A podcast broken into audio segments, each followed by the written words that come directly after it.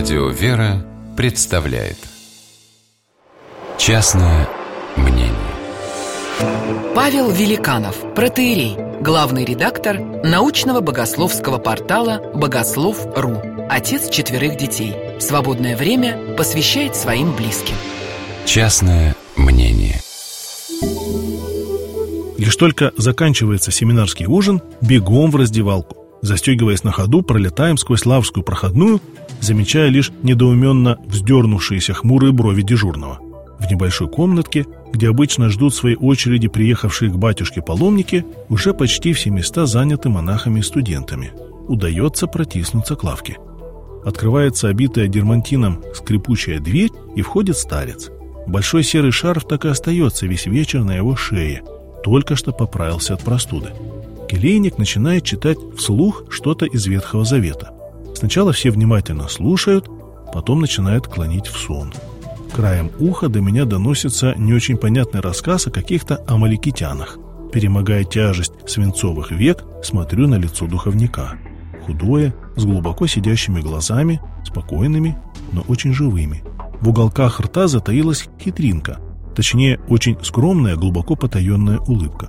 Его лицо печально, но это какая-то другая печаль, не о своих грехах, но о той боли, в которой живут люди, которую, каждый свою, приносят сюда в надежде оставить навсегда, приносят ежедневно, оставляют те, кто обретает Христа.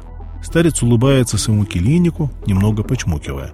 «Отец Мефодий, ты что-нибудь понимаешь? Я чего-то уже ничего не понимаю». Неторопливо произносит старец. Чтец останавливается и немного пожимает плечами. «Ну что, давай лествичника теперь», — негромко говорит батюшка. Послушник открывает закладку, народ начинает просыпаться. Еще бы, о страстях и о том, как с ними бороться, слушать всегда интересно. Дочитав очередную главу, книга закрывается. Все молчат. Впервые оказавшиеся на чтениях думают, что теперь старец начнет поучительную беседу, толковать, и можно будет задавать вопросы. Наивные. Вот братья и почитали, слава богу. Улыбнувшись, старец кивает келейнику, он быстро ныряет в соседнюю комнату и возвращается оттуда с большим подносом, на котором аккуратно разложены бутерброды с красной рыбой.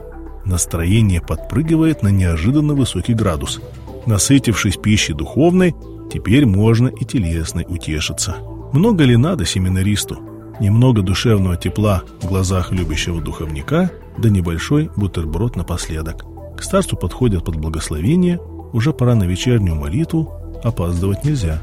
Эти простые, бесхитростные чтения у отца Кирилла для будущих священников – очевидное свидетельство того, что если любовь к людям есть, ее скрыть уже невозможно. Тогда и без слов все понятно. Частное мнение